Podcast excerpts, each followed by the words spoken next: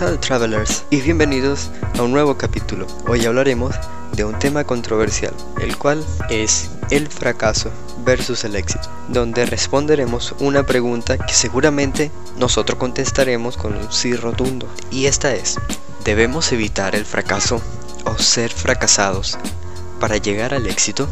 Ahora, mi pregunta para ustedes sería, ¿realmente lo es? Así que, si quieres saber la respuesta, quédate con nosotros. Soy Christian Chipman y esto es El Ojo Verde. ¡Comenzamos! El Ojo Verde, un programa destinado para emprendedores donde hablaremos sobre marketing digital, emprendimiento y tecnología. Atrévete a rediseñarte.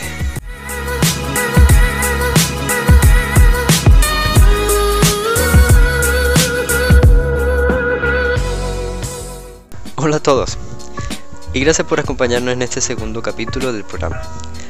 Si aún no has escuchado el primero, te invito a que visites nuestra cuenta en SoundCloud o en iBox, donde encontrarás nuestro primer capítulo. Muy bien, sin más rodeos, vamos a comenzar con el tema de hoy, el cual es el éxito versus el fracaso. Pero antes, definamos qué es el éxito. En primera instancia, parece una pregunta sencilla y fácil de responder. Según la Real Academia, uno de sus significados es el resultado feliz de un negocio, actuación, trabajo, entre otros. En este sentido podríamos figurarnos que el éxito en sí es el final esperado de un proceso que conlleva acciones. En otras palabras, las actividades que lleva a cabo un emprendedor culminan cumpliendo uno o varios objetivos, lo que le proporciona el llamado resultado feliz. Siguiendo estas ideas, ¿acaso quiere decir que cualquier serie de gestiones que finalicen de forma positiva otorga un estatus de éxito? Acumular pequeños triunfos en el día a día nos convierte entonces en personas muy exitosas.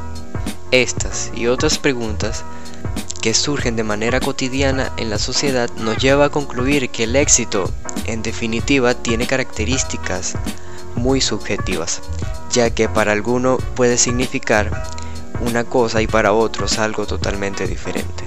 Sin embargo, no por el hecho de ser un término relativo se le resta importancia. Al contrario, en un mundo cada vez más globalizado y con mayor sentido de competitividad.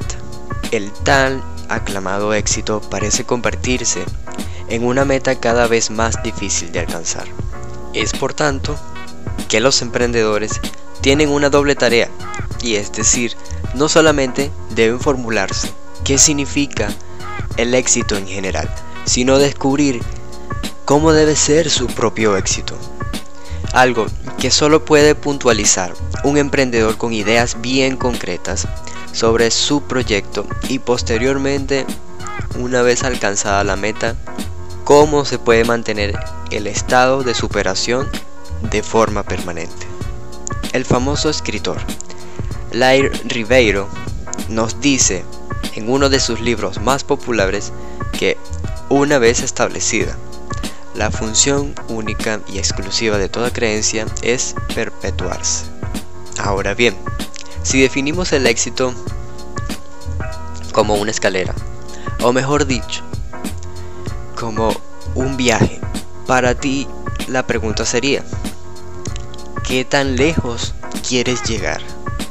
Y tus respuestas serán la clave para explorar y luego explotar el potencial de autonomía y el nivel de ambición que establezca, al menos en gran parte tu éxito como emprendedor. Ahora, ¿qué pasaría si no lograras subir ese peldaño o si caes en el proceso? Comúnmente esto podría definirse como fracasar. Pero ¿qué significa realmente fracasar? Para algunas personas, fracasar supone algo irreparable, imperdonable. Un resultado que no se pueden permitir. Desde esta perspectiva, la presión por evitar el fracaso podría llevar a dejar de actuar. El concepto de fracaso limita nuestra capacidad de afrontar las metas propuestas e implica que la persona tenga la creencia de que no puede asumir futuros proyectos por miedo a la posibilidad de fracasar. En definitiva, tras el miedo al fracaso hay una visión catastrófica y negativa que se presenta de manera recurrente y automática. Esto nos hace percibirnos como incapaces para enfrentar nuestros objetivos o retos de la vida, imponiéndonos barreras que nos limitan para perseguir nuestras metas. Pero déjenme decirles que sin el fracaso no existiría nada de lo que hoy vemos en nuestros días. Gracias a él es que las personas, emprendedores, que más tuvieron éxito están donde están. Pues el fracasar no solo te permite ver el problema de una perspectiva diferente, sino que además puedes aprender y desarrollarte aún más. El fracaso es sin duda la parte esencial para alcanzar el éxito, o mejor dicho, para encontrar nuestro éxito, ya que el fracasar es como tener la hoja en blanco otra vez para volver a empezar, pero esta vez para hacerlo de manera diferente. Y si no vuelves a fracasar, conseguir un resultado aún mejor de lo que se esperaba. Tal y como dijo Benjamin Franklin en su famosa frase, no he fracasado, solo he descubierto 99 formas de cómo no hacer una bombilla. Es así como nosotros podemos utilizar el fracaso como una forma para rediseñar nuestra estrategia, afinar nuestras cuerdas y sobre todo ser resilientes. Este es el secreto del éxito, jamás rendirse.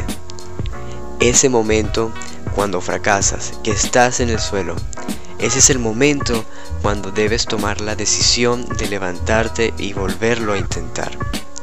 Esa decisión es lo que te pondrá en el camino del éxito o te pondrá en el camino de un atrapado. En resumen, de todo lo que hablamos, el éxito es una búsqueda interior que tú mismo defines.